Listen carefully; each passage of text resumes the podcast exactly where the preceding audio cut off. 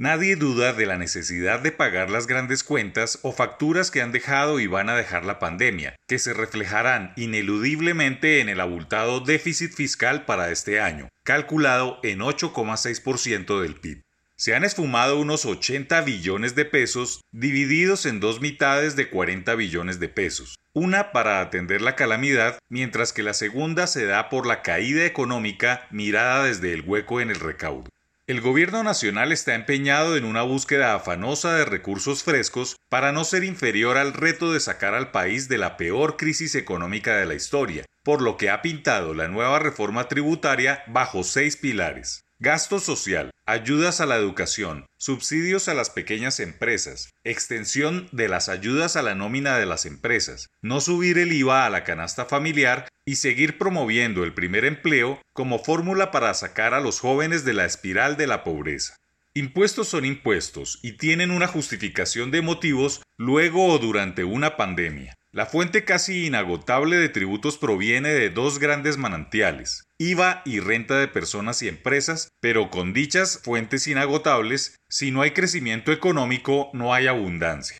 La ley de financiamiento de la administración Duque, que después tumbó la Corte, quería buscar 19 billones de pesos iniciales y luego 14 billones de pesos. Esta tercera, diseñada para pagar los estragos del COVID y lograr que las firmas calificadoras de riesgo mantengan el grado de inversión, le debe apuntar a no menos de 25 billones de pesos. Para conseguirlos, de IVA se dice van a recaudar entre 7 y 8 billones de pesos. Para lograrlo, deben armar un puzzle ganador de pasar bienes y servicios de 0% de IVA a 5%, o darse el lapo de hacerlo saltando hasta 19%. Además, jugar con la ingeniería de los tributaristas de pasar de excluidos a exentos o ponerlos a todos en las mismas condiciones, pues esa discusión siempre deja orificios por donde se evaden o eluden los impuestos.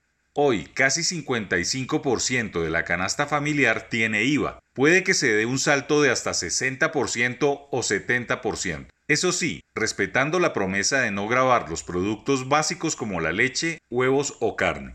En el capítulo de la renta se pueden hacer cuentas alegres de recaudar unos 12 billones de pesos. Para lograrlo, deberán ampliar la base tributaria de quienes hoy declaran renta, que son los que ingresan más de 48 millones de pesos al año, solo 3% de los colombianos. Grupo que podría aumentarse si se baja el monto a unos 30 billones de pesos, es decir, 2,5 millones de pesos mensuales. Será duro para casi 1,2 millones de personas en esta condición que deberán aportar casi 100 mil pesos anuales. Ya lo había advertido el expresidente Uribe, las pensiones por encima de 7 millones de pesos pueden ser grabadas y se reducirán los beneficios de las cuentas especiales como las pensiones voluntarias y las llamadas AFC.